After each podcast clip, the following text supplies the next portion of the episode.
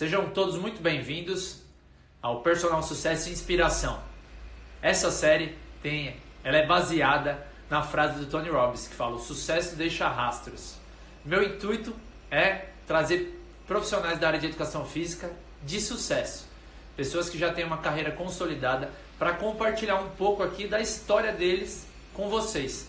E aí, em cima disso, vocês terão a oportunidade de ter insights, sacadas e aplicar no dia de vocês para que vocês transformem a carreira de vocês. E a minha convidada de hoje, eu estudei com ela no Mackenzie. Hoje ela é uma grande personal trainer e uma excepcional professora universitária que eu vejo os alunos sempre elogiando ela. Ela já me convidou para palestrar na universidade que ela dá aula, na Universidade de lá em Osasco. Então é com muito prazer, é uma honra tê-la aqui comigo, Natália da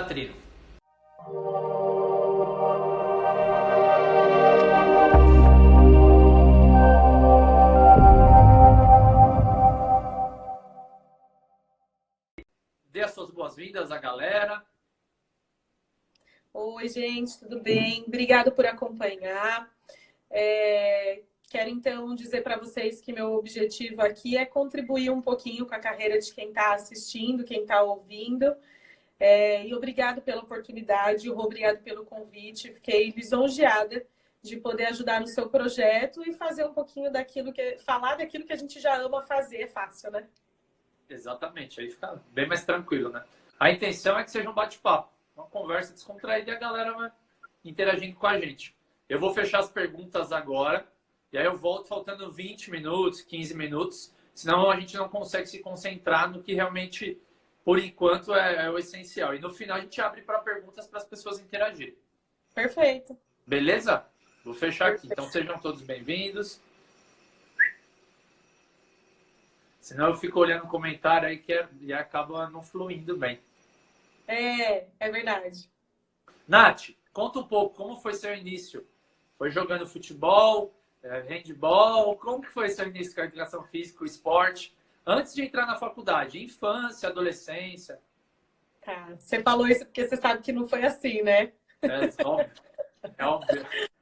É, na verdade, a minha experiência com atividade física desde sempre meus pais são dois praticantes de, de, uma, de uma vida de rotina de exercício, sempre muito amador, então, por qualidade de vida, eles sempre me incentivaram e gostaram. Eu tive a grande oportunidade da minha vida de estudar num colégio particular e que tinha um incentivo gigantesco ao esporte, que é o Colégio Pio 10 aqui em Osasco. Então, nessa escola, a gente tinha uma infraestrutura de ginásio, de piscina, de academia, de academia, desculpa, de quadras, coberta, descoberta, pista de corrida. Então, assim, uma infraestrutura excelente. Excelente. E eles realmente incentivavam, né? Era uma escola de freiras que tinha como preceito o esporte. E eu lembro que na minha infância, é, existiam jogos que você pegava outros colégios que tinham, principalmente no Nordeste, que eram da mesma linha de religião, e nós hospedávamos atletas. Então, eu lembro muitas vezes eu criança, dentro da minha casa, minha mãe abrindo as portas para hospedar atleta que vinha jogar. Então, ele já que tinha. Legal. Muito legal. Eles já contavam pra gente assim: ah, eu, eu quero me tornar um atleta de futebol profissional e, mas enquanto eu estou começando aqui na escola e tudo isso, eles eram menores de 18. Hoje em dia, eu não sei se isso rolava. Imagina você, o filho de 15 anos, viajar para outra cidade, ficar hospedado na casa de uma família que nem conhece, né? Era muito com muito menos medo isso acontecia.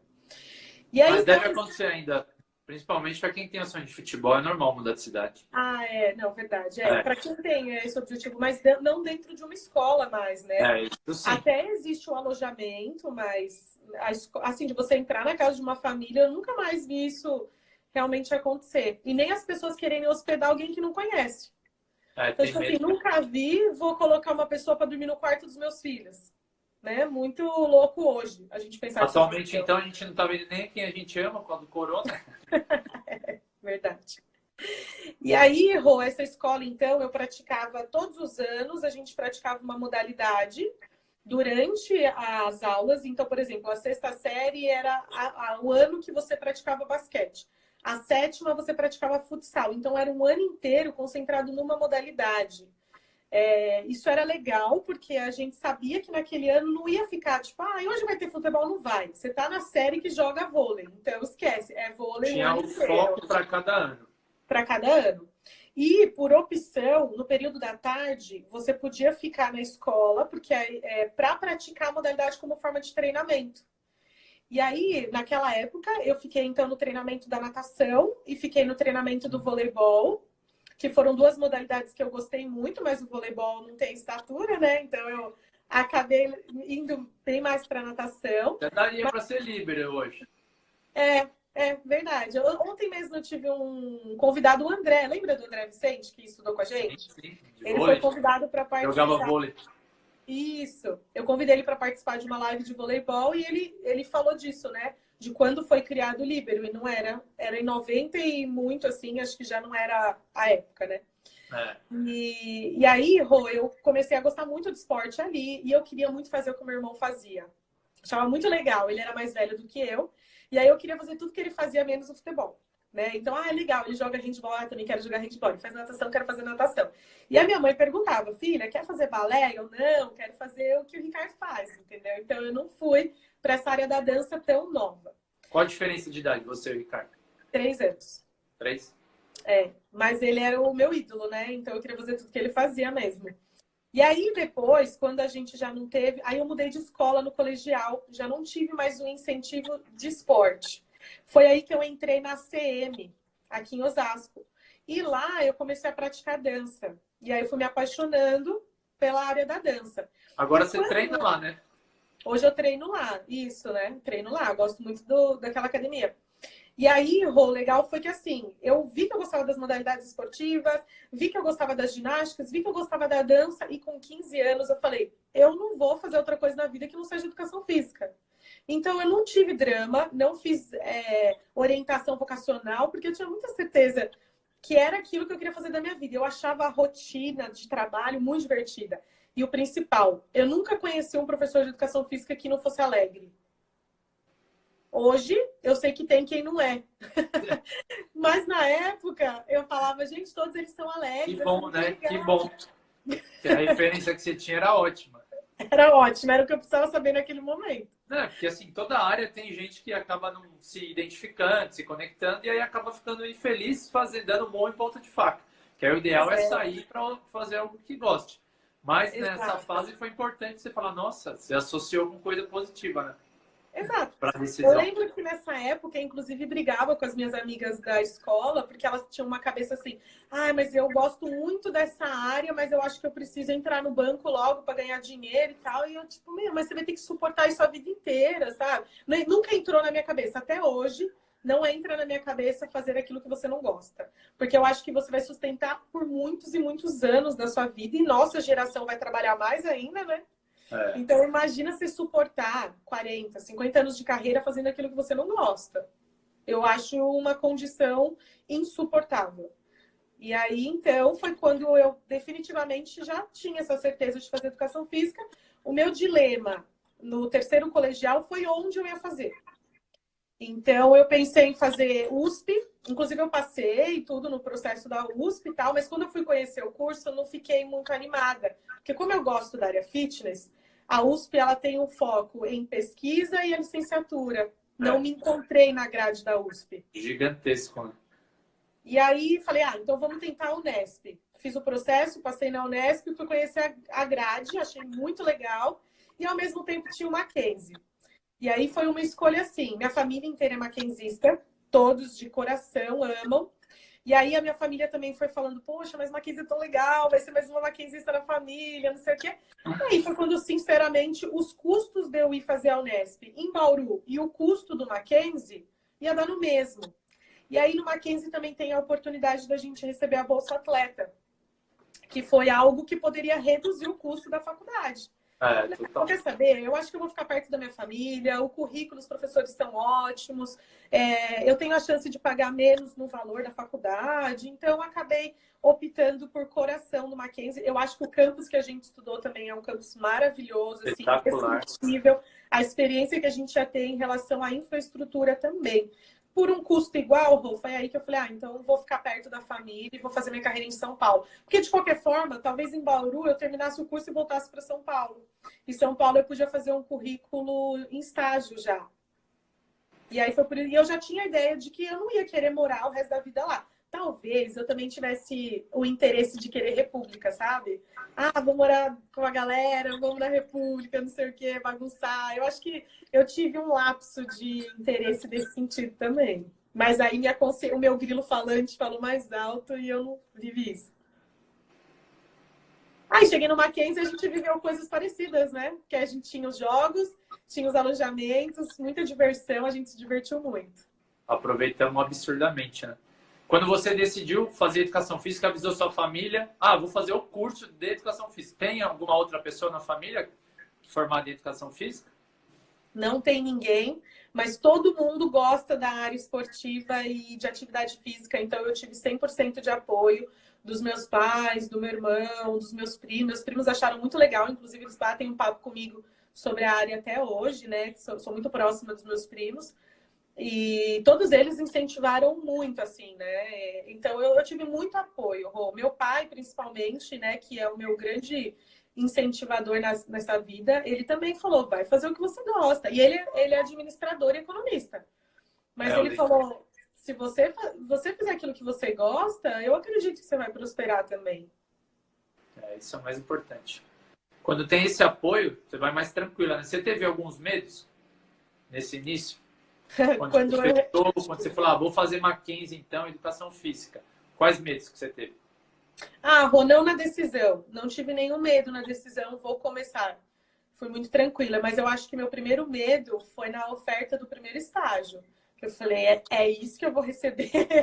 é só isso que eu vou tipo, é, tá, beleza, isso aí vai ser só o, o, o, vale alimentação. E o salário, né? Dá vontade de falar assim, e o salário, quanto vai ser?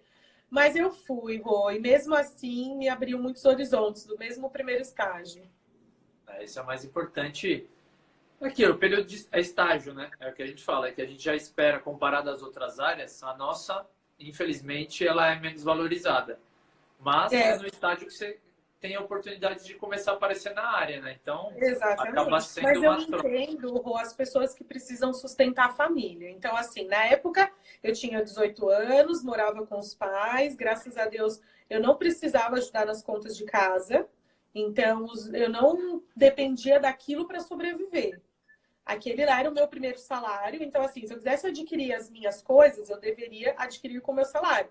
Mas ele não tinha como responsabilidade a sobrevivência de uma família. É, não, então, eu entendo muito as pessoas que falam assim: meu, não dá para assumir um estágio que não é remunerado ou que está pagando tão pouco, porque eu preciso pagar comida, moradia, escola. Entendo. Entendo também esse, essa, esse lado cruel. E acontece com muitas pessoas. Eu mesmo pagava minha faculdade inteira. E aí eu, eu tinha na época consultoria para me sustentar para pagar a faculdade. Aí consegui bolsa de 50%, que ajudou muito nos dois, dois anos e meio, depois baixou para 25%, mas nossa, já me ajudou absurdamente, né? Foi essencial. O que mais te motivou a entrar na educação física? Você falou, ah, eu vou entrar na educação física, isso é o que mais me motiva, faz meus olhos brilhar. Porque eu podia trabalhar brincando. Porque eu achava que a rotina de trabalho ia ser uma grande brincadeira, uma grande diversão. E eu acho até hoje que é. Isso com é toda ótimo. A seriedade, com toda a seriedade do mundo. Né? Você vai falar de recreação, estou falando de brincadeira, mas uma brincadeira séria. Então, eu acho que essa rotina de trabalho, na verdade, Rô, me assustava o depoimento das pessoas que trabalham. Até hoje me assusta. Inclusive, o meu marido é um cara da área empresarial, de escritório, e às vezes eu falo para ele, meu, como você aguenta? Oito horas sentado numa cadeira e telefone computador. Não, isso não é para mim. Então sempre me assustou essa rotina de falar, eu vou ser obrigada a bater o cartão às oito da manhã, a sair às 18, de pegar trânsito para ir para Não, não é isso que eu quero para minha vida. Deve ter outra alternativa no universo. E aí, a rotina, então, do professor de educação física muito me animava. Então, eu falava que legal, então eu posso dar uma aula de dança, depois eu posso sair, posso ir para a piscina, depois da piscina eu posso. É que eu não sabia que tudo isso ia vir tão sequenciado. da piscina a gente vai para ginástica, da ginástica a gente vai para musculação. e o cabelo cabelo vai molhado e a roupa não troca, vai com o maiô embaixo. Eu não sabia disso. Mas eu achava que as rotinas seriam muito divertidas. E até na parte mais séria da minha vida, que é a faculdade, eu acho muito descontraído. Rô, já passei por uma situação de perder uma pessoa da família, de estar em frangalhos, assim, muito, muito triste, vivendo um luto, e eu vou e eu primeira coisa que eu falei, eu preciso dar aula. Eu preciso ir trabalhar. Porque se eu não for trabalhar, eu vou ficar triste, se eu for trabalhar, eu não vou lembrar. E as duas horas que eu estive dentro da sala de aula ministrando a aula, eu não lembrei dos meus problemas. Isso é, acontece muito comigo. E isso é ótimo que mostra que você é o foco, né? Não, agora eu desliguei o pessoal, liguei o profissional. Agora não importa o que aconteceu lá fora. Isso é essencial para profissionais de sucesso, é isso. Rui, eu tenho muito esse interruptor, sabia? Muito assim. Agora eu preciso dar aula. Então eu realmente ligo o interruptor da professora e vou dar aula, animada, motivada, claro que não vai ser com a mesma felicidade, mas vai ser com o mesmo profissionalismo, exatamente o mesmo. É possível das pessoas não desconfiarem nada o que eu estou sentindo naquele momento. É, eu, ao contrário, né, desenvolvi isso ao longo dos anos. Na minha época de consultor, eu lembro, ah, aconteceu, eu tomei uma multa, chegava lá, pô, tomei uma multa, que merda, eu nunca esqueço. E aí eu não vendia, não atraía ninguém, não fazia nada. Aí no dia que eu chegava, hoje eu vou vender, com aquela animação, tu vendia que aparecia gente que eu nem imaginava de onde. E como interfere no, no seu na sua vida se você acaba interiorizando, sei lá como que fala a palavra, esqueci. Como que é? Se você... Ah, você vai interiorizar, né? Você vai Isso, interiorizar. Essa palavra me travou a minha, minha dicção. Oh, mas você percebe que você não consegue disfarçar quando você precisa fazer aquilo por muitas horas. Então, qual que é a rotina? Eu tive duas horas dentro da sala de aula. Se eu tivesse que ficar 12 horas no escritório, talvez aí eu oscilasse. Tivesse uma baixa, é. Mas como eu tenho essa rotina de, por exemplo, agora eu estou dando aula para fulana, então eu vou me concentrar na aula da fulana, aí eu vou sair. Talvez no momento que eu esteja dirigindo até a casa da outra pessoa, vai me dar um bode. Aí, quando eu chegar na casa da outra pessoa, eu renovo e vou dar aula para aquela pessoa. Nova vida, pum, começamos do zero. Então, eu acho que também você pular de galho em galho faz também criar uma dinâmica, né? Muito rápido, muito veloz.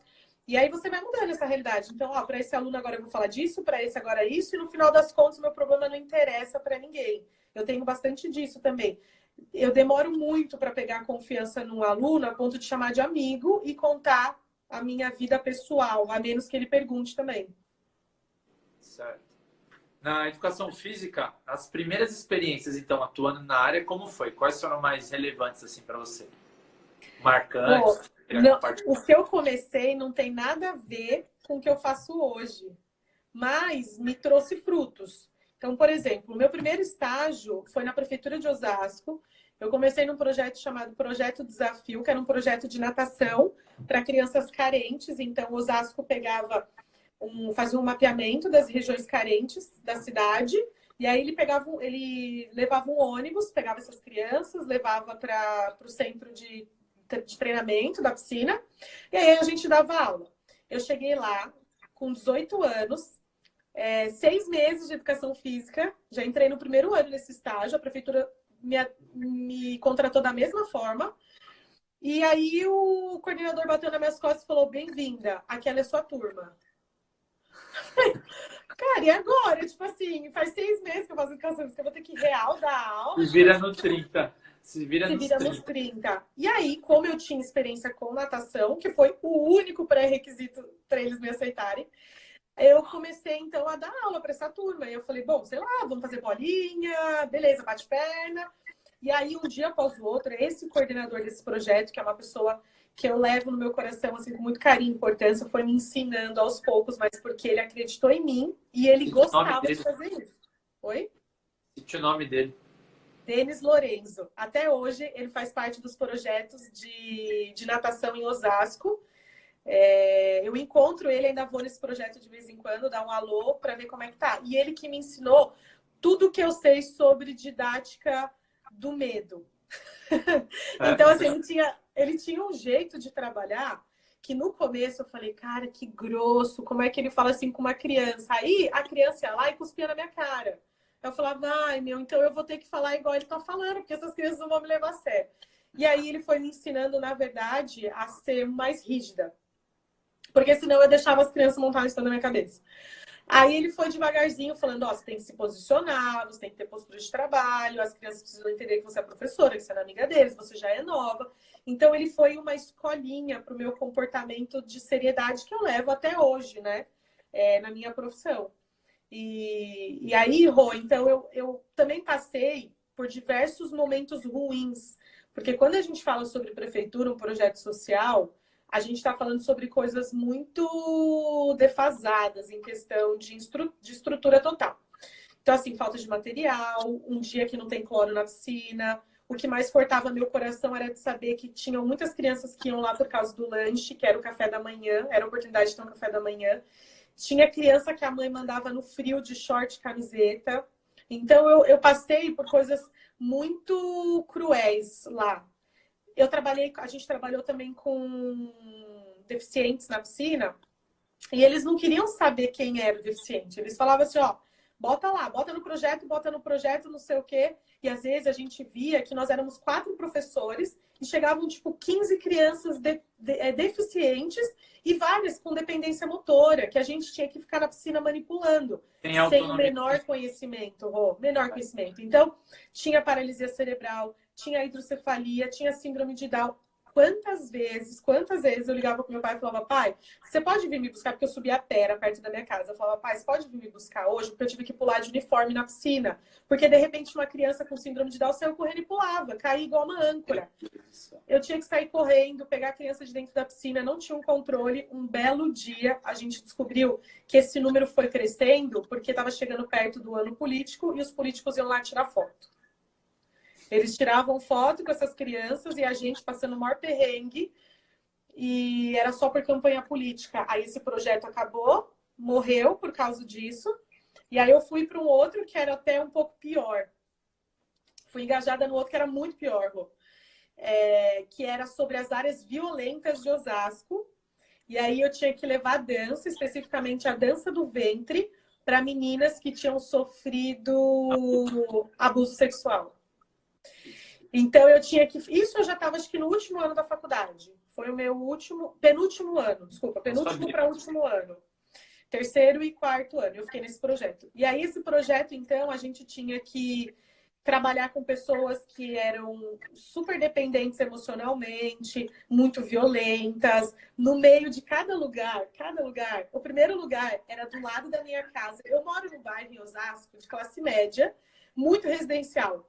E eu não fazia ideia que de cinco minutos daqui existe uma favela que, em vez de ter cachorro, tem porco. Na rua. Os porcos andam na rua. E aí, fazenda. É uma fazenda favela.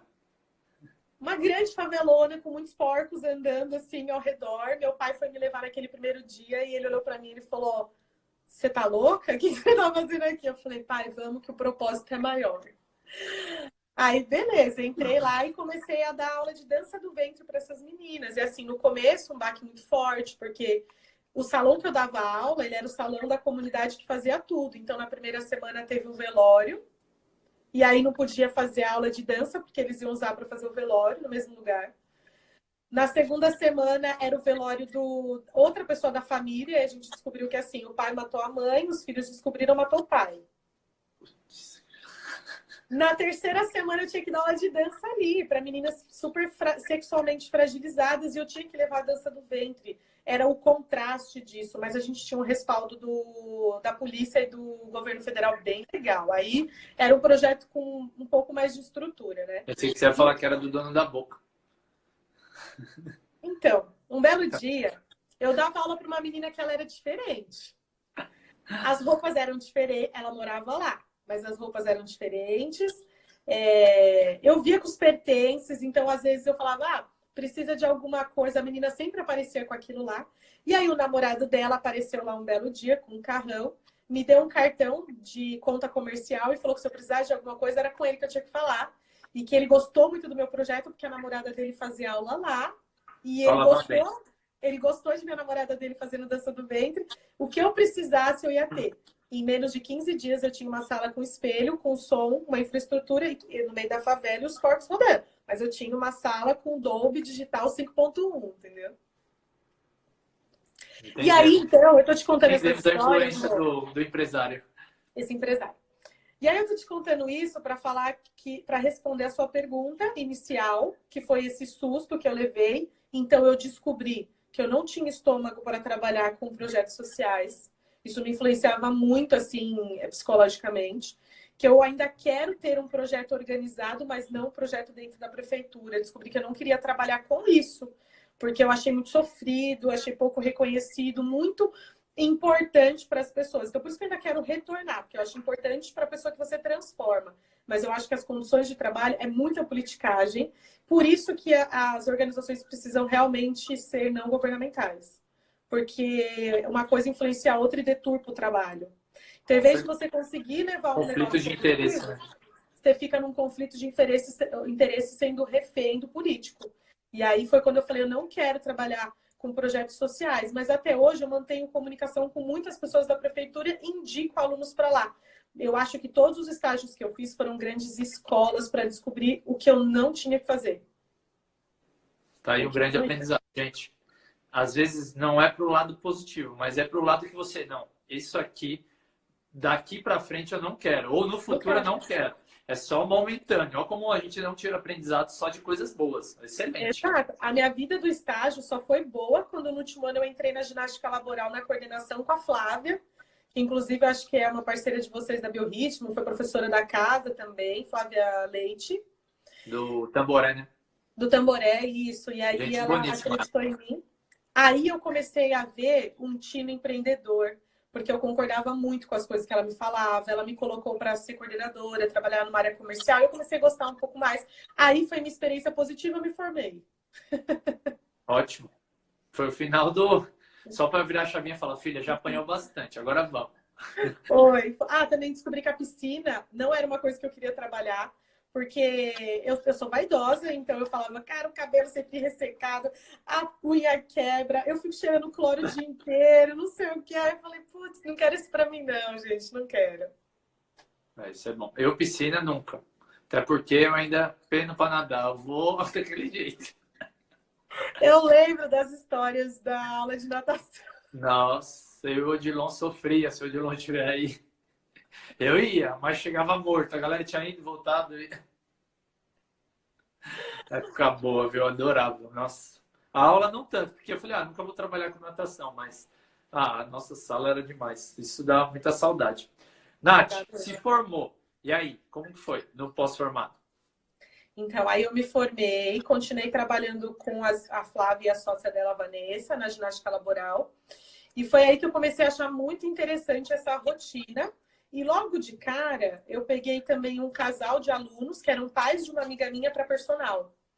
E eu gostei muito desse atendimento, Rô. Falei, cara, isso aqui é legal, isso aqui dá resultado. Você pode manipular as variáveis, né? Então, puxa, que legal. E comecei a receber convite da CM para dar aula lá. E eu escutava dos professores que perguntavam aos professores, e aí, como que é trabalhar aqui? O que, que você acha?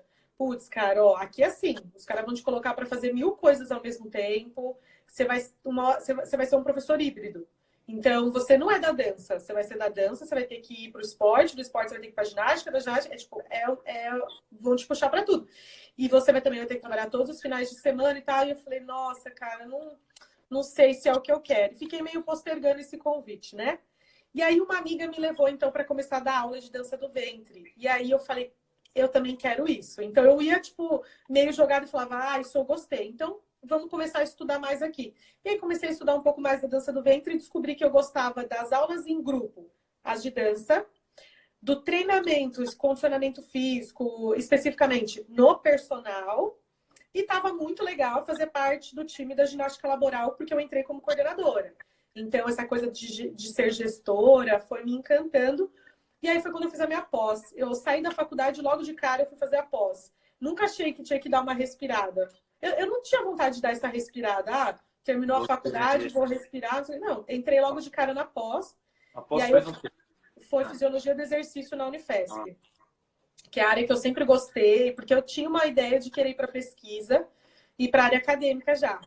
Então eu falei, eu preciso ir para duas áreas que eu acredito que são duas áreas mães da educação física, que é a fisiologia ou a biomecânica. E aí elas duas explicam quase todas as outras. Se você se fundamenta nelas, elas baseiam muitas outras. Como eu não era boa em física, eu era boa em biologia, eu falei, eu acho que fisiologia é minha é minha É para lá que eu vou. É para lá que eu vou. E aí fui, comecei a estudar então na Unifesp e aí, Rô, eu me apaixonei já gostava da área acadêmica. Venho de uma família de professores. Né? Meu pai, inclusive, é da área acadêmica. Meu irmão já estava atuando na área acadêmica. E eu falei, eu quero ir para isso. E aí, quando eu entrei o na Ricardo Unicef... Foi que área na área acadêmica? Jornalismo. Ah, sim, legal. Jornalismo. Ele Deu aula também bastante tempo. Ele também é professor. E, e aí, Rô, eu falei, cara, esses professores aqui da Unifesp, eles não são seres humanos. Os caras eram muito inteligentes, muito assim. Eu fiquei impressionada. Eu sei que tem outros colegas nossos que também fizeram lá e falam a mesma coisa. É muito impressionante o nível deles. Era o nível de você começar a aula sete horas da noite, da onze e meia da noite você não quer parar. Não quer parar. É a ideia da aula dos caras. Não quer parar. Eu gostaria de fazer de novo essa pós, inclusive, de tão sensacional que foi. Aí, eram, beleza, bons, aí, eram bons de didática? Não, não. É. Não eram. Eles eram Esse médicos. É Esse é um ponto. Eles eram médicos, é, todos da medicina do esporte, alguns da área da educação física, todos muito gabaritados. Os caras eram da pesquisa. Então, para você acompanhar, eles não tinham didática. Exato. Você, você tocou num ponto muito importante, que eu acho que eu nunca tinha falado isso para ninguém. Os caras não tinham a menor didática, mas eles eram tão bons e o que eles faziam eram tão incríveis que você se virava para entender o que eles estavam falando. Para chegar no, no nível que eles estavam. Se eles estavam correndo a 12, você estava a 8, você falava o quê? Na próxima aula eu vou me matar, mas vou chegar a 12. Isso, é. Eu falo isso para os meus alunos. Tem aluno que chega para mim e fala assim: professora, obrigado pela aula, mas eu não entendi nada do que você falou. Eu falei, cara, fantástico. Se você não entendeu nada, é um motivo para você se esforçar e entender muito. E foi isso que eu gostei da pós. Quando eu fui fazer a pós, na minha primeira aula, na primeira prova, eu nunca tinha tirado nota baixa. Na primeira prova, Rô, eu tirei quatro que era de cardiorrespiratório. E eu achando que eu tava mó bem, não sei o que. Inclusive, eu tava conversando com o Odilon esses dias de uma prova que eu tirei 9.8, apostei com ele e perdi, ele tirou, perdi, ele tirou 10. Então, olha a aposta que a gente fazia, entendeu? E aí eu falei, cara, eu sou mó, eu tava achando mó, ah, vou me dar mó bem, tirava 10, não sei o que. A hora que eu cheguei lá e tomei um 4 na cabeça, falei, cara, é aqui que eu tenho que estar porque eu tenho muita coisa para aprender. Se eu tirei quatro, é porque eu não sei, então eu tenho que aprender tudo que esses caras estão falando. E aí eu suguei ao máximo, assim, o que eu podia deles, das informações dos laboratórios. Eu estudei muito que talvez eu nunca tenha estudado em quatro anos de faculdade bem feita. Mas eu, eu, eu me dediquei muito, assim. Eu falei, cara, quero ir para a área acadêmica real, quero pesquisa. Eu quero falar de um negócio fundamentado do mesmo jeito que esses caras têm propriedade para falar. E foi me encantando essa rotina, né? De você saber dar aula e participar da pesquisa junto. Então, eu, nesse final foi isso que eu fiz, logo que eu me formei. Já fui fazer a pós é, e fiquei com alguns trabalhos com horários flexíveis, como a laboral e o personal. Sensacional. O que você tinha de expectativa pós-formada e o que você enfrentou nos primeiros anos, tinha muita diferença, expectativa, realidade? Eu fiquei tão assustada com o estágio e com quanto eles pagavam que quando eu fui para o mercado e eu consegui os alunos do personal que me pagavam uma hora aula melhor, acho que eu fui, fiquei até impressionada. Imaginei que eu demorasse mais para ganhar um pouco de dinheiro, assim, falei, eu acho que eu vou ter que patinar mais na área, sabe? Eu achava que talvez eu tivesse que sucumbir a ofertas que talvez eu não quisesse, mas precisasse para alavancar. Certo. Tipo, aceitar, por exemplo, esse emprego da CM que tanto me procurava. É, Será que eu vou ter que realmente aceitar isso para crescer onde eu precisava, né? Entendi. Mas aí, Rô, pode foi quando. Eu tô pensando aqui. Continua Mas aqui, eu vou foi, falar uma... foi quando apareceu a oportunidade do estúdio. Bem nesse caminho, depois que eu já tinha feito a pós, eu tinha terminado a pós, no ano seguinte, foi a proposta do, do estúdio. E aí ela realmente caiu como um presente de aniversário. Porque eu estava na minha casa, em paz, comemorando meu aniversário. E aí Marina Pache chegou no meu ouvido e falou assim, tá ó... Oh, certeza, certeza. Tá aí, tá aí, vamos falar dela então. Galera, a gente não tá vendo os comentários, né, pra gente focar na entrevista, né, mas depois a gente vê. Mas Marina Pache veio no meu ouvido aqui, como quem não quer nada, e falou: Olha, tô trabalhando no estúdio de Pilates que os caras querem vender. E eu não posso comprar agora e tal, mas eu estou trabalhando lá. Eu estou administrando todo aquele negócio, eu não estou nem dando aula só, mas estou administrando. Você não quer ir lá conhecer um dia? Eu falei assim, meu, vamos. Eu não sou de falar não, né? Vamos lá, vamos lá. Vamos Estamos aí, né? Tô fazendo nada, acabei a pós, né? Quando eu fui lá, eu achei um espaço incrível. Incrível. Eu falei, nunca vi um estúdio de Pilates desse tamanho. Magnitude desse lugar e tal. E a gente foi amadurecendo a ideia de comprar. E aí a gente recebeu o apoio muito grande da família, inclusive quando a gente concretizou a ideia de querer ter uma sociedade, rolou um jantar na minha casa que era como se estivesse conhecendo meu namorado. A família da Marina foi, os meus pais prepararam a janta, a ah. gente deu as mãos e falou: queremos montar uma sociedade. Meu pai falou: isso é um casamento. Meu pai falou assim: ó, é que o horário, eu não sei se o horário permite. Você tem seguidor criança aí, né? Não pode. Mas não, meu pai eu bloqueio. Assim, põe um pi. Meu pai falou assim: na mesa para toda a família. A sociedade é exatamente como um casamento e o pior, ela não tem a única parte boa, que é o sexo. Faz sentido. Não, e ele é da área total, né? Ele dá aula disso, não é? Mais ou menos. Dá, essas coisas empreendedorismo, dá. E aí ele falou isso pra gente. Então vocês, ele falou, vocês não vão ter a melhor parte do casamento, que é o sexo, mas vocês vão viver uma rotina idêntica ao casamento. Muita crise, é, muita decisão para tomar, muito diálogo. E se vocês estão dispostas a isso, então vamos lá. E aí foi quando eu comecei a me dedicar a, ao estúdio. Ao estúdio. E aí saí da laboral, as meninas muito me entenderam. Eu estava com a ideia de empreender, então larguei a laboral me despedi delas com elas me dando muita esperança. Olha, vai, a gente também correu atrás desse sonho um dia, vai correr atrás do seu. Obrigado por tudo que você contribuiu para a gente. Então, estamos juntos, vai lá, vamos embora. E aí, então, eu mudei um pouco esse universo e comecei a empreender. Sensacional. Durante seis anos. Porra, mega tempo. Como foi essa experiência? Antes, Sensacional. Após da, após da Natália foi em Fisiologia do Exercício na Unifesp tinha uma pergunta aqui. Deixa eu só ah, dar uma é. olhada dentro. a, a Flávia tá aí, ó, mandou avisar. Ah, linda. Beijo, Flá. Ah, a outra pergunta já respondemos. Fala, Roi Nath, estou aqui. O peixe. Ai. A gente Não. pode falar o apelido das pessoas na faculdade? Pode. a gente respondeu, as perguntas que a gente respondeu. além da faculdade de educação física, você se formou com mais alguma especialidade? É, não, só fiz educação física. Aí, após, eu fiz em fisiologia do exercício pela Unifesp e do, depois docência do ensino superior pela Anhanguera. Estou tentando tirar essa pergunta e não estou conseguindo. Estamos com um problema técnico? Enquanto você está tentando, eu estou respondendo. Você percebeu? Vai. Sim, pode ir. Essa está respondida. Se tiver mais.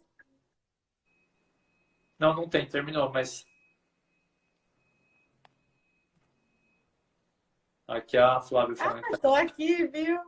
Flá, linda, obrigada, viu? Você foi uma contribuinte gigante na minha carreira, assim, obrigado mesmo. Estamos com um problema. Ana, e aí você começou a empreender. Como foi esse período? Eu vou apanhando aqui até tirar isso. tá bom. Então, vou falando. É, ah lá, tá vendo? A Marina me chama de marida, porque a gente fala, era o casamento que a gente tinha. Foi muito legal, foi incrível. E fazer isso com a Marina foi mais incrível ainda, porque eu sempre gostei muito dela, sempre admirei. Você conhece a Má também. É, não tem quem não, não conheça uma pessoa que não gosta da Marina. Uma pessoa muito calma, uma pessoa muito é, centrada, muito generosa. E aí o nosso casamento, Rô, deu muito certo, porque assim, as minhas qualidades são os defeitos da Marina. E os defeitos da Marina, vice-versa. Né? As qualidades da Marina esse é o cenário perfeito. É o cenário perfeito. O que não foi o cenário perfeito foram os pontos negativos que o nosso negócio tinha. Então, o nosso negócio ele era muito grande. E tudo que é muito grande traz muito gasto. Então, os nossos gastos eles estavam muito altos. E aí a gente, por seis anos, batalhando, tentando. Depois de cinco a, gente passou, a gente passou por algumas crises. Então, tipo, aquela crise do super desemprego de 2014, que de repente todo mundo começou a perder, e vamos lá, vamos tentar sobreviver. A gente finalizou o negócio tendo a plena certeza que a gente se dedicou o máximo do que a gente podia. Né? A Marina usou todas as ferramentas dela, eu usei todas as minhas ferramentas. Marina é muito organizada, então eu tinha vários brainstorms e a Marina organizava a minha vida. Então eu chegava lá e falava assim: Nossa, eu tenho uma ideia, vamos fazer isso, não sei o quê. Aí às vezes ela falava, calma, ou ela falava, peraí, deixa eu escrever. E Deixa ela eu pegar anotava, papel. É. É... ela anotava as minhas ideias. Então eu era a pessoa comercial, eu falava com empresa, eu ia lá, fazia teste, eu levava o povo, eu dançava no meio da rua, já dancei várias vezes no meio da rua, já chamei gente assim, não tenho nenhuma vergonha. Podia ser uma Silvia designer que eu gritava com o povo no meio da rua. E a Marina me organizava. Então a Marina era a pessoa que estava por trás pegando o telefone, ela que falava tem que ligar, ela que pagava a conta, porque senão eu esquecia, né? Então a, a gente deu muito certo nisso, mas Rô, o nosso negócio ficava num lugar, não era muito estratégico. Ficava no centro de Osasco, numa rua que tinha muito problema para ter vida noturna, e a gente sabe que a maior aderência de atividade física das pessoas é no período da noite. Tinha muitas escadas, um estúdio de Pilates com muitas escadas não pega o público mais fiel, que é o público que está numa reabilitação. Então a gente não conseguia mais. pegar um idoso, muitos idosos já chegaram lá, marcaram aula, de baixo falava assim, não tenho condição de subir quatro lances de escada. Então a gente começou a perder um público muito fiel. E aí, no meio disso tudo, é, no último ano nosso, foi o ano que eu engravidei, casei. E aí ficou muito mais difícil. Se já estava tudo complicado, ficou tudo muito difícil. E caiu muito forte nas costas da Marina a responsabilidade de tocar sozinha, por exemplo, na minha licença. Então, o que, que a gente começou a ver? Que o negócio que foi o nosso sonho, que a gente depositou a nossa energia, começou a se tornar um peso na nossa vida. E seis anos dando murro em ponta de faca, por conta dos nossos problemas. Então, assim, a gente revolucionou muita coisa, Rô.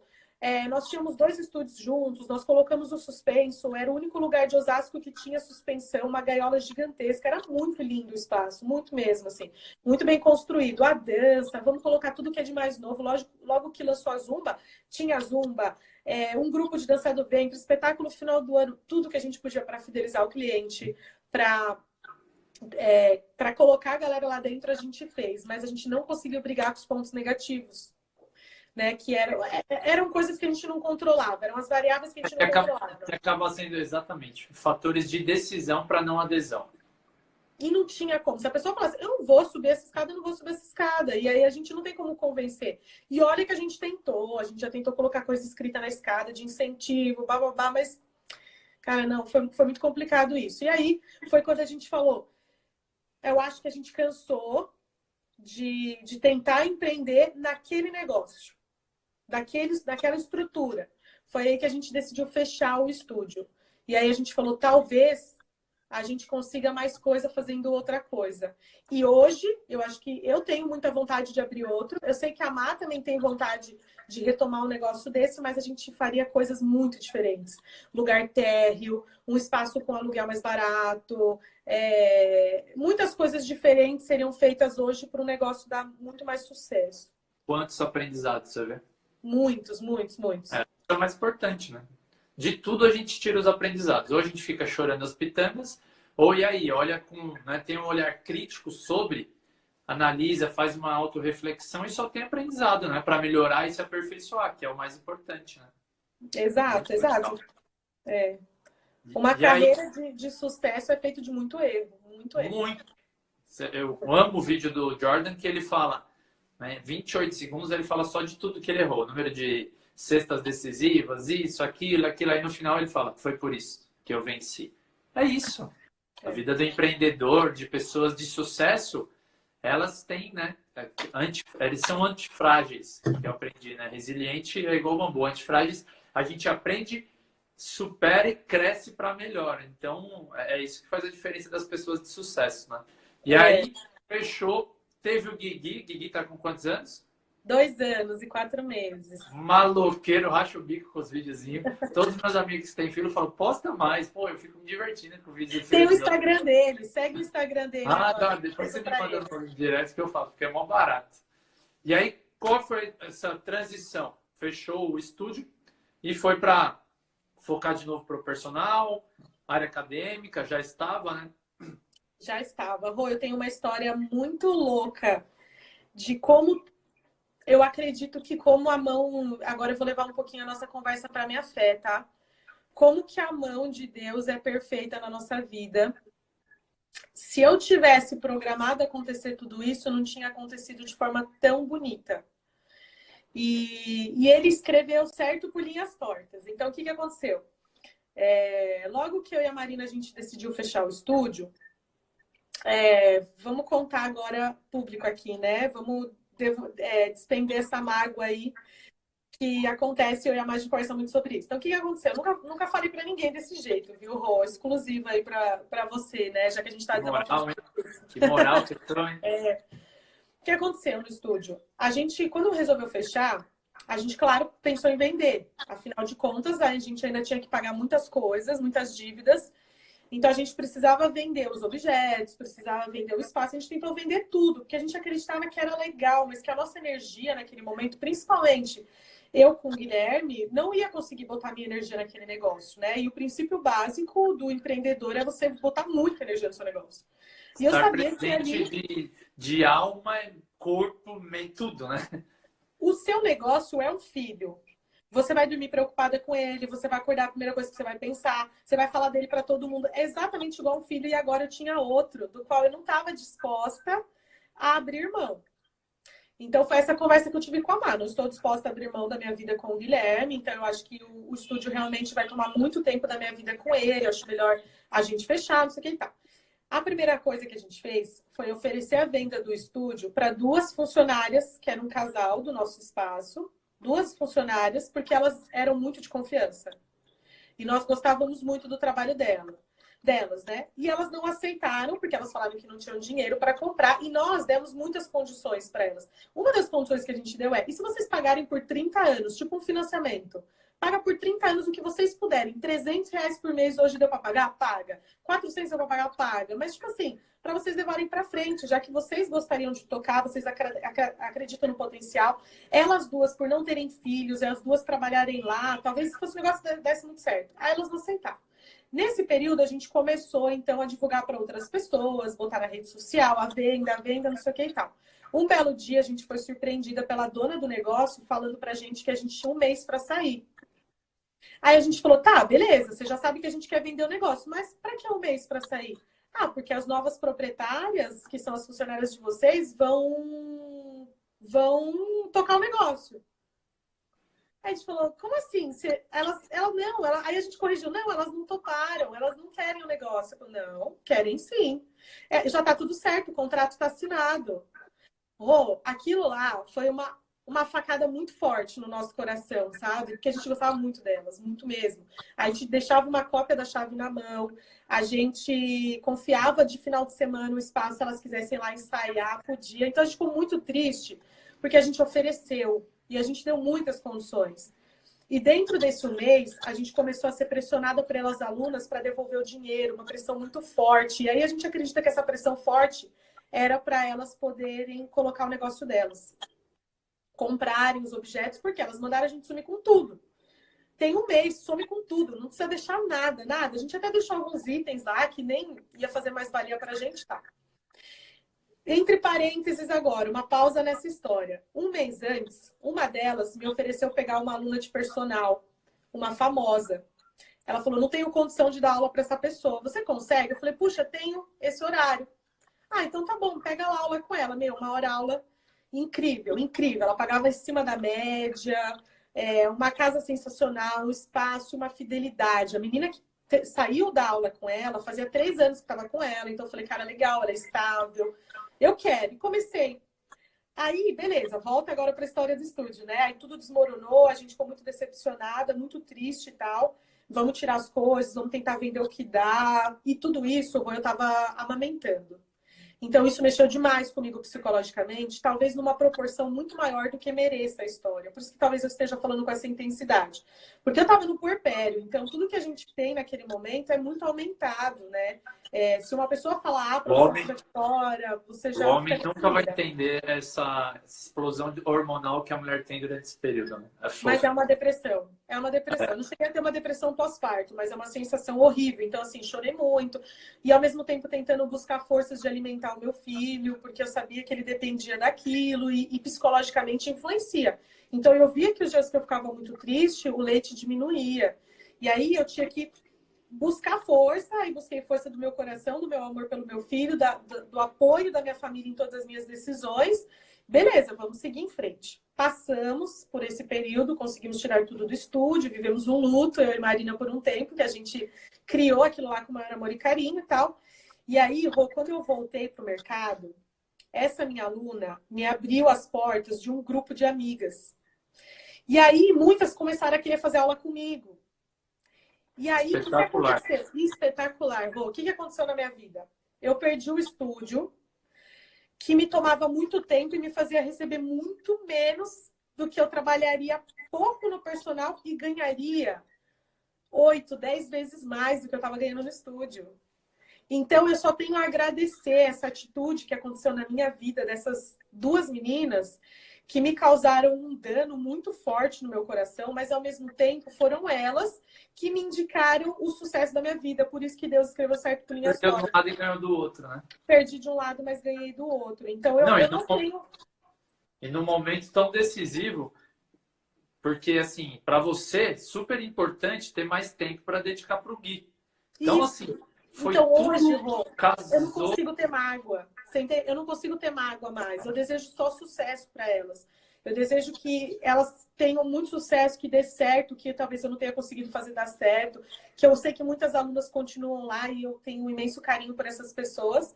Então eu só quero que tudo com elas seja muito tranquilo e muito bom, porque para mim elas foram boas.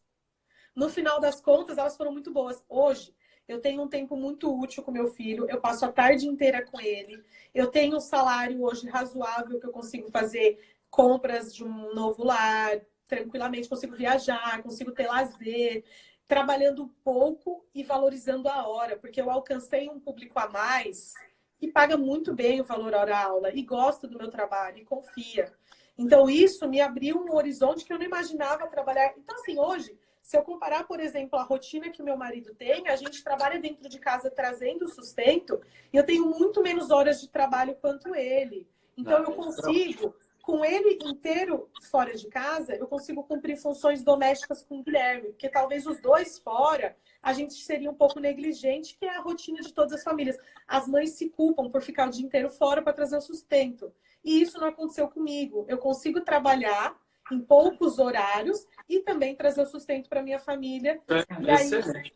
Não, e participar dos momentos assim mais importantes do Guilherme no crescimento dele, que é fantástico. O que eu vivo hoje, Rô, é um sonho de vida, um sonho. Então eu converso com muitas mães e elas se culpam muito assim por trabalhar tantas horas, para ajudar no orçamento em casa. É, os pais já ficam fora, assim como eu falei que meu marido acaba ficando fora o dia inteiro também, então só fica com o filho à noite eu, trabalho contra o fluxo. E aí, o fluxo de horário do meu filho eu tenho. Então, eu dou almoço para ele todos os dias. E, contudo, eu ainda vou trabalhar, vou para academia e chego em casa antes do almoço. Nossa, lindo. Tá numa rotina que é um sonho, igual você falou. Um sonho. Um sonho de rotina. Exato. E ótimo. Na educação física, que, que eu vou abrir para perguntas. É normal a gente perder o foco um pouco. Mas agora, para essa reta final, vai acabar daqui três minutos, eu encerro, a gente inicia novamente e começa. Para concluir. Principal agora. Quais foram as maiores conquistas que a educação física te deu? E quem você se inspira? Tá. Uh, as principais conquistas que a educação física me deu foram. É... Sejam elas qual for, o que você valoriza que é importante. Tá, então eu valorizo tudo que eu tenho hoje, né? Estou financiando um apartamento, é, aderi, comprei meu carro, consigo sustentar minha família no dia a dia e consigo viajar, ou consigo... não agora, né? Mas deu para, inclusive, concretizar sonhos de viagens ao exterior, tudo isso com esse salário. E dentro da própria área, tirando bens materiais, eu tenho alguns méritos muito importantes. O ano passado, recebi... esse ano, desculpa, é, que ele é referente ao ano passado, eu recebi uma premiação da faculdade, que é uma titulação de professor melhor avaliado. Isso, para mim, foi incrível, incrível, porque, Rô, eu não faço isso porque eu passo a mão na cabeça das pessoas, entendeu? É, eu não, é, não foi passando a mão na cabeça de aluno que eu recebi essa premiação, foi realmente o fruto que eu colhi da rotina de trabalho, que é cobrança, que é ser sério assim, que é também levar e motivar. Eu gosto de motivar muito os meus alunos. Talvez por isso que tenha gerado esse fruto legal aí. Que não, é, é legal. das conquistas. Até esse vídeo é um vídeo legal depois para você que eu vou colocar no canal, compartilhar com eles para eles conhecerem a sua história, para ver que não foi fácil. O tanto que você compartilhou aqui, a maior parte do tempo foi só porrada que vocês Porrada, né? E é isso que a gente vai levar na vida inteira. Para quem quer ser bem sucedido, a maior parte do tempo a gente só vai tomar porrada. Falta um minuto. E a gente é novo, né, Rô? Então a gente ainda tem muito para frente ainda. Se hoje a gente tem a oportunidade de falar de carreira de sucesso, como será que a gente vai falar daqui 20 anos, né? Exatamente. Isso não tenha dúvida. Eu, falo, eu bato muito na tecla que o meu sonho é continuar atingindo mais pessoas. Agora que eu tô com o canal no YouTube, hoje lancei o Spotify. Então eu é, quero atingir parabéns, o maior, número de pessoas para, sabe, tanto as pessoas que buscam viver mais e melhor e para profissionalizar né, a área de educação física, né, tirar esse ar de amadorismo, principalmente das pessoas que não acreditam. E o que eu vejo né, na minha atuação é que eu estou só no começo, porque eu amo o que eu faço. A quarentena, eu fiz, eu, hoje eu fiz essa autoanálise. Eu fiz em dois meses o que eu não fiz nos dois últimos anos. De focar nas coisas que eu quero. Tava procrastinando. Porque a ah, vida de personal, tava viajando, Réveillon, tava viajando Carnaval, carnaval fui pra escola. Carnaval. Então estava muito boa, só que eu atingi um número pequeno de pessoas. Eu quero atingir muitas pessoas, né? Então, o, o grande aprendizado da quarentena é olhar daqui 10, 20 anos e falar: a minha virada foi na. Mas aí o mais importante é você falar agora: quem te inspira para você ser uma profissional cada vez melhor? Você fala assim: não, eu quero essas, quero ser igual essas pessoas da nossa área ou fora da nossa área. Quem são seus ídolos? Eu não tenho nenhuma pessoa específica que eu idealizo, mas eu tenho várias práticas que eu idealizo. Então eu fico vendo, por exemplo, os meus amigos personagens, e aí eu falo assim, cara, que legal isso que ele fez, né? Então eu me inspiro nas atitudes das pessoas. Agora, se eu puder falar de uma pessoa que é uma referência para mim, de dedicação, de clareza, que talvez seja uma coisa que eu não tenho em mim, que é essa calma de você raciocinar e pensar no todo do aluno que eu gosto é a Dani Callas. Eu tenho uma admiração gigantesca por essa professora, ela vai ficar inteiramente no meu coração. E eu acompanho o trabalho de coaching que ela faz hoje. E ela, inclusive, foi uma das pessoas que me, me no começo da carreira, ela, logo que eu estava formada, ela me perguntou se eu podia cobrir um aluno de personal dela. Meu Deus, eu cobri um aluno seu de personal, que confiança é essa? Que nem eu fazia ideia que eu podia ter. Só que não podia, eu não podia naquele horário nem no lugar.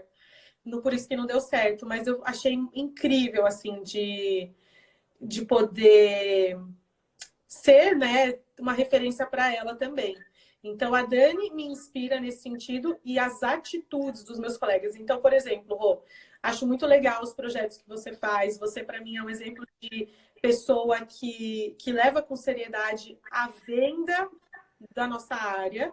Quando eu falo em venda, eu não quero que nenhuma pessoa confunda errado a venda do produto, mas assim, a venda da ideia e o quanto você está motivando. Eu gosto muito do trabalho do Odilon em questão de pesquisa, de você, de você poder levar para as pessoas a seriedade da pesquisa e se basear dentro disso. Eu acho a Marcinha, por exemplo, uma personal maravilhosa, assim, onde ela entra ela realmente impressiona as pessoas pela capacidade que ela tem de lidar com aquela aula. Sempre tá bem, a Marcia sempre tá bem, né? Independente do que aconteça, fala com ela, fala, oi, tô feliz, tô feliz. Então, eu tenho várias coisas nas pessoas que eu convivo. Você falou a nossa panelinha do último ano. Falei de uma panela, né? Foi isso Você mesmo. Falou a nossa, a nossa panelinha, lembra? Era os quatro. Eu já falei muito da Marina, então, mas a Marina me inspira a ser uma pessoa que se doa mais para as outras. E vários de nós, assim, tem, tem coisas muito legais que representam, por exemplo, a, o Tino Empreendedor da Flávia, que eu acho que é uma coisa que me, me instiga muito. E apesar de hoje lidar com um público até famoso, não consigo me inspirar muito nos personagens que são da fama. Não me encontro com eles, sabia? É, não gera conexão, né? Eu pretendo trazer todos os tipos, né? Não só, mas eu quero mostrar para pessoas tem muitas pessoas no bastidor que não está ali aparecendo tanto que tem sucesso. O que você deu de declaração falando que hoje eu tenho uma vida de sonhos, que eu consigo dar comida para o meu filho todos os dias, eu dou minhas aulas, eu consigo viajar para fora, realizações, isso é um, é um personal sucesso. Né? Então é fruto do que você colheu, do tanto você se dedicou estudando, apanhou bastante do, durante o período do estágio. Então essa é a relação que eu quero mostrar para as pessoas. A educação física, como qualquer outra pessoa, qualquer outra profissão, depende só de você atingir uhum. o sucesso. E a sua história vai inspirar muitas pessoas, muitas mulheres que têm medos, principalmente nessa relação de, ai, mas como eu vou ser mãe? Né? E isso, a sua declaração é, vai ser um trechinho que eu vou usar com certeza para divulgar, sabe? Você falando essa relação de mãe e personal. Porque dá para ser muito feliz na nossa área. É só ter planejamento, se dedicar bastante. E é você que tem que falar, não, o que mais?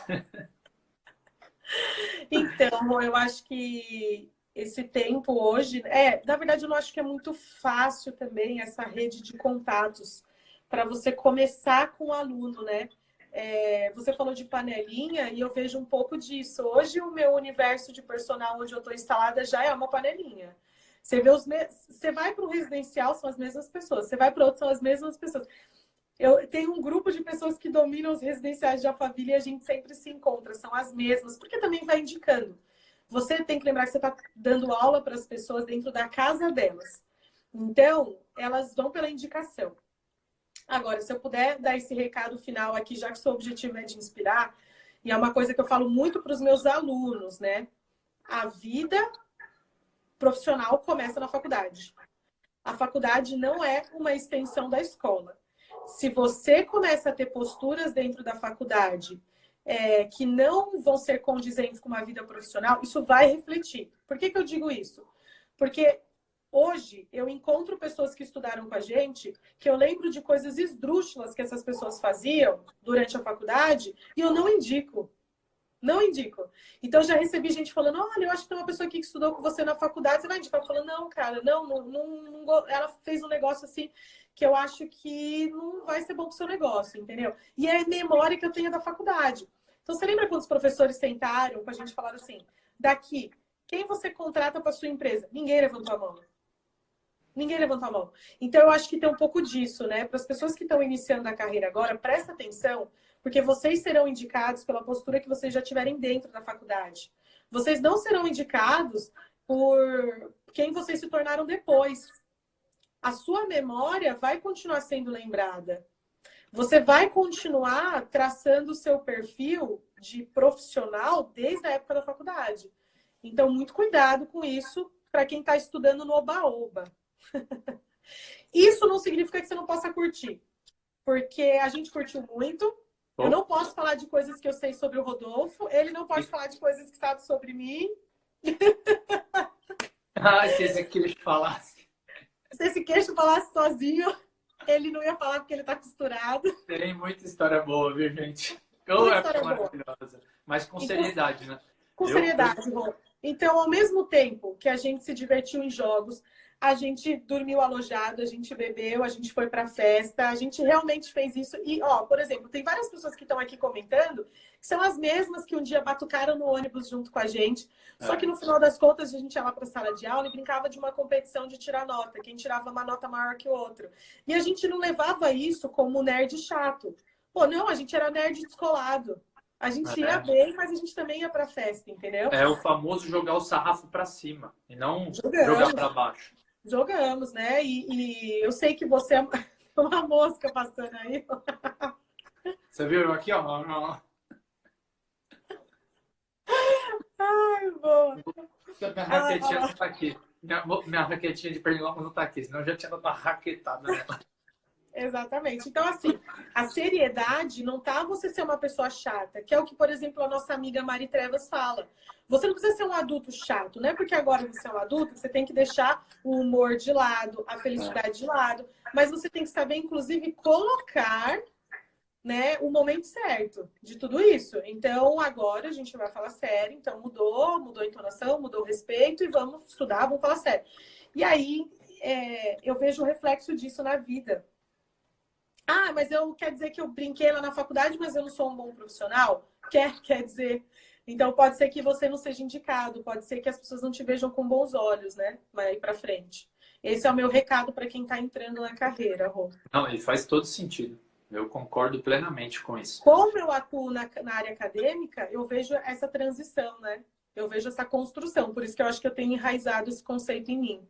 Não, e é importantíssimo, porque a intenção é atingir todos os profissionais de educação física. Mas a galera que está começando que fala, e aí? Nossa, comecei a educação física, ninguém me apoiou na família. Vem aqui, filho. Assiste essas histórias de sucesso.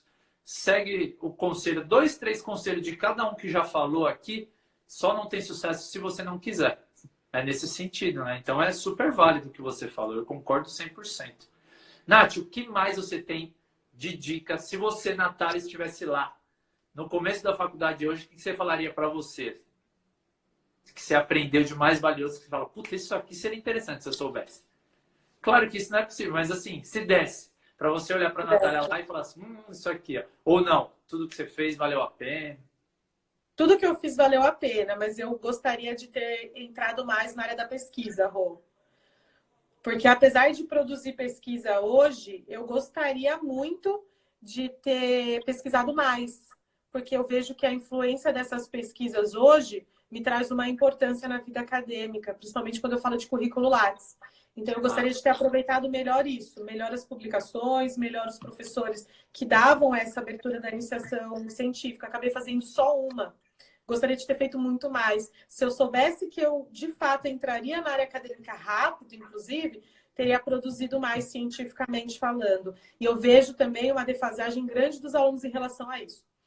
E aí a gente pega os alunos se referenciando em sites não confiáveis na internet, porque não fazem ideia de como se deve pesquisar uma referência não comprovada da área.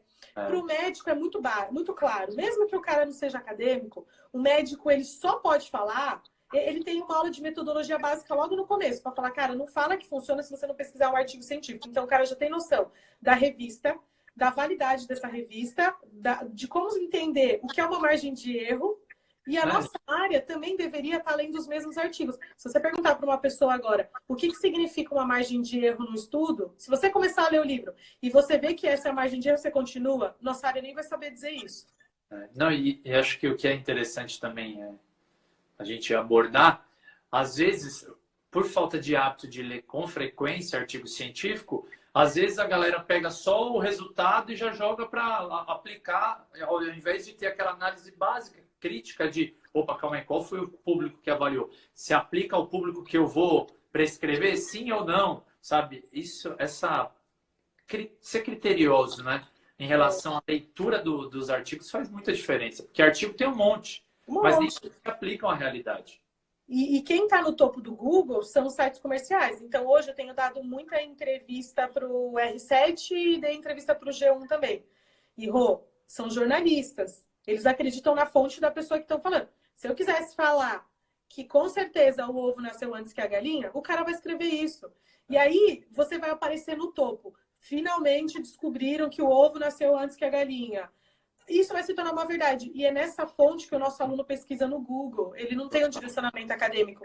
E aí, quando a gente está tratando de profissional de educação física que está na área, não só o aluno, ele não está ele, ele não está se reciclando ali. E eu vejo que o profissional de educação física se recicla pagando cursos muito caros, mas não acessando a internet para entender uma resposta ali. E aí o cara faz curso, curso, curso, curso, é, nada contra, inclusive participe e gosto, mas tipo assim, escutou o que teve lá no Fitness Brasil e levou como só uma verdade, porque é o maior evento que a gente tem na área comercial da educação física. Ah. E aí o cara fala: peraí, você tinha a mesma informação num artigo na internet aqui, ó, de graça. Inclusive, né? é, agora, nessa época de pandemia, as principais plataformas estão trazendo artigos acadêmicos importantíssimos, de uma relevância gigante, de um impacto enorme, gratuitos, como a Cielo e o PubMed, os dois. Gratuito, né, os dois. É, isso é muito legal. Um dos objetivos que eu tenho no canal Viva Mais Melhor, que é um vídeo por semana que eu posto de segunda-feira, é trazer o conhecimento científico, mas de um jeito didático, para que as pessoas entendam de um jeito fácil. Mas o ponto que eu mais vou bater é para não caírem nessas balelas milhares que vendem, para que as pessoas tenham mais senso crítico em consumir as informações. Né? Acho que isso é, é primordial. Quanto mais pessoas eu conseguir, a pessoa olhar e falar: hum, calma aí, vi lá no vídeo do Rodolfo que isso aí. Opa, deixa eu analisar direito. Eu já vou ficar muito feliz, né? Nath, a educação física para você, finalizando, ela é? A minha vida.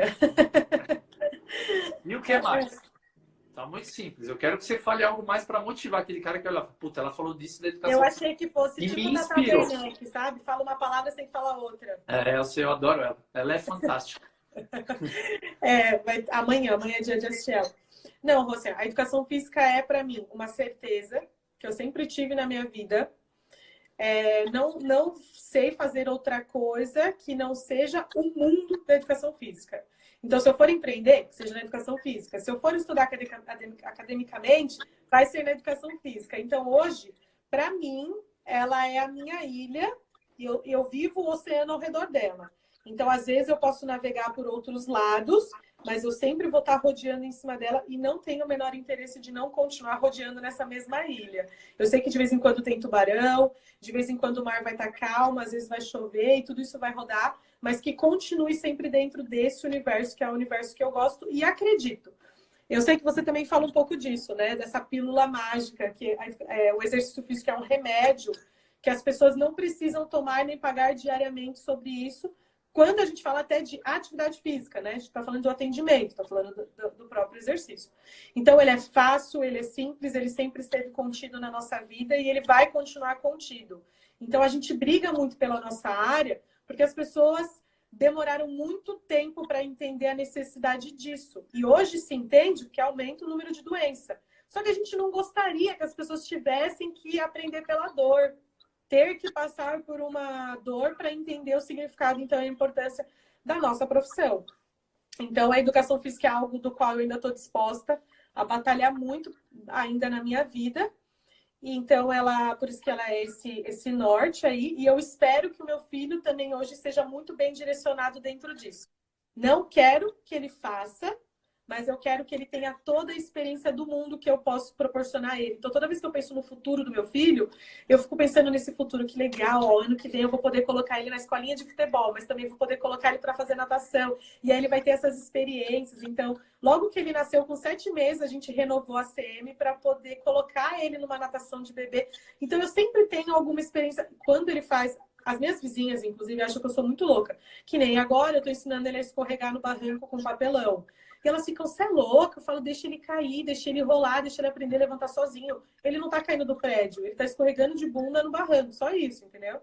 Então, toda a experiência que eu tento proporcionar para ele, eu respiro a nossa área na hora de fornecer para ele isso. Aquele olhar clínico, né? Então, você vai vendo todo o desenvolvimento motor, isso é fantástico, é muito legal. Eu acho não vejo a hora de ser pai, mas ainda tá cedo.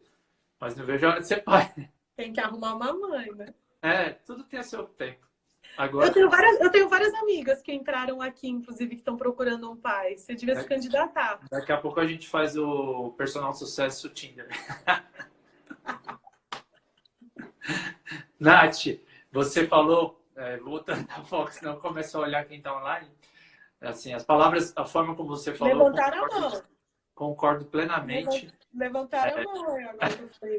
Concordo plenamente, assim eu acho que é o que eu, eu até postei a frase hoje, né? Um dos objetivos que eu tenho é exatamente esse, de mostrar para as pessoas que a gente consegue ser, ter longevidade através do movimento de uma forma saudável, contínua e vitalício. Assim como o conhecimento é importante, que a gente tem que estudar para o resto da nossa vida, o cuidado do nosso bem precioso a gente também tem. E através da educação física é que a gente consegue retardar muitos muitas doenças, processos deletérios do envelhecimento, é só benefício. Então, quanto mais pessoas eu conseguir atingir né, que sejam personal trainers de sucesso, eu sei que eles vão ajudar mais pessoas. Então, meu propósito vai se conectar também. Então, eu vendo o que eu acredito. Isso aqui é o meu filho hoje. O personal sucesso é o meu filho, né? Então, é isso, Nath. Algo a mais? É, só para só finalizar, então, é, conforme você foi falando, me deu uma ideia de um último comentário aqui, Rô, que é assim: você conhece alguém na área de educação física que não ame a profissão? Hoje, não. Já pois saiu é. da área. Desde que continua. Porque a educação física ela não vai te dar essa garantia social, você não vai crescer com a ideia de que você vai enriquecer. Então, ela já não é uma profissão que vai chamar pessoas nesse quesito. Então, você não começa a educação física falando assim, nossa, vai ser promissor o negócio. Então, tipo, inclusive, as pessoas têm um pouco de vergonha e não orgulho de, de repente, num jantar familiar, falar assim, ah, eu sou um professor de educação física. Hoje eu tenho, extremamente. Né? Então eu falo, ah, eu sou formada em educação física, eu sou uma profissional da área de educação física, eu tenho muito orgulho de falar isso, não me importo nem um pouco, se mesmo se eu estiver numa roda com zilhões de empresários diferentes. E aí eu vejo que aquela ideia que eu tinha lá no começo de que todos os professores de educação física eram felizes, hoje, na verdade, eu traduzo para que todas as pessoas que eu conheci naquela época amam o que fazem. Então, a grande verdade não é que elas são felizes o tempo inteiro, é que elas são felizes pelo que elas escolheram. Então, é uma verdade. A gente brincou lá que nem todos, mas é verdade sim. Então, as pessoas que estão na área hoje, todas elas amam. E aí a gente prospera porque a gente tem muita vontade de fazer o negócio dar certo. Então, a gente vai buscando todas as possibilidades que tem do negócio dar certo. E eu vejo hoje que eu tenho esse sucesso, você, os nossos colegas, os meninos, né, que você formou o grupo lá dos cinco personagens, eu vejo todos eles com um perfil de sucesso muito forte, muito potencial. Então, deu tudo certo, né? A gente conseguiu, a gente conquistou. E eu vejo muitas outras pessoas vindo dessa área conquistando, mas todas elas amam a profissão, não gostam. Tipo, ah, eu sou administradora, ok, fui fazer isso para ver se eu trabalhava no Nunca vi alguém da educação falar, eu adoro a minha área. Aí vem os porquês, os poréns. Pode ganhar pouco, trabalho no... Mas no começo é, eu amo a educação física. É, não, com certeza. Isso faz todo sentido. Eu, sim, estou migrando, ainda tenho meus alunos de personal, mas a minha intenção é focar cada vez mais no personal sucesso, no, nas palestras que eu ministro em empresas, porque aí eu consigo atingir mais pessoas. Essa é a minha intenção, né? Quanto mais pessoas eu conseguir plantar sementinha, maior vai ser minha satisfação pessoal e profissional, né? Então é isso, foi sensacional. É isso. Agora um momento. Então, antes, muito obrigado pela sua contribuição. Mais uma live que vai inspirar muitas pessoas, profissionais da área e pessoas que querem ser bem-sucedidas. Porque os ensinamentos que você traz se aplicam a qualquer área. É uma pessoa que está se desenvolvendo na sua carreira. Então é extraordinário. Eu vou disponibilizar no canal do YouTube, Rodolfo Vieira Palestrante. Lá tem as outras entrevistas que eu já fiz para quem não assistiu e queira assistir. Então, meu muito obrigado por você participar desse sonho e que irá ajudar muitas pessoas da nossa área. Obrigado, viu, Nath? Oh, obrigado você, obrigado pela oportunidade. É muito bom a gente querer que alguém nos escute. muito bom ser convidada para alguém ouvir e a, e a, contribuição de todo mundo. Agradeço muito todo mundo que participou. Eu falei, essa semana só teríamos lives extraordinárias. Que foi essa live hoje com a Natália da Trina? sensacional. Ela mostrou um percurso que ela teve para atingir o sucesso. Um percurso que foi lindo e maravilhoso? Não, um percurso que teve muitos desafios, muitos obstáculos, mas que ela atingiu sim o sucesso. Ela deixou claro, ela falou: "Hoje eu tenho minha vida dos sonhos, consigo dar comida para o meu filho todos os dias, ministro as aulas de personal para minhas alunas que eu tanto gosto, consigo fazer minhas viagens e é isso que eu valorizo. Olha que coisa extraordinária mas a maior parte do tempo ela contou histórias de desafio, histórias que às vezes ela falava: será que vai dar ou não? Será que eu continuo ou não? Olha que inspiração. Então, se você tem alguém que precisa de inspiração na nossa área, esse vídeo ficará disponível no meu canal Rodolfo Vieira Palestrante, tanto no YouTube como agora estamos no Spotify também, como podcast. Lá tem a série Personal Sucesso e Inspiração.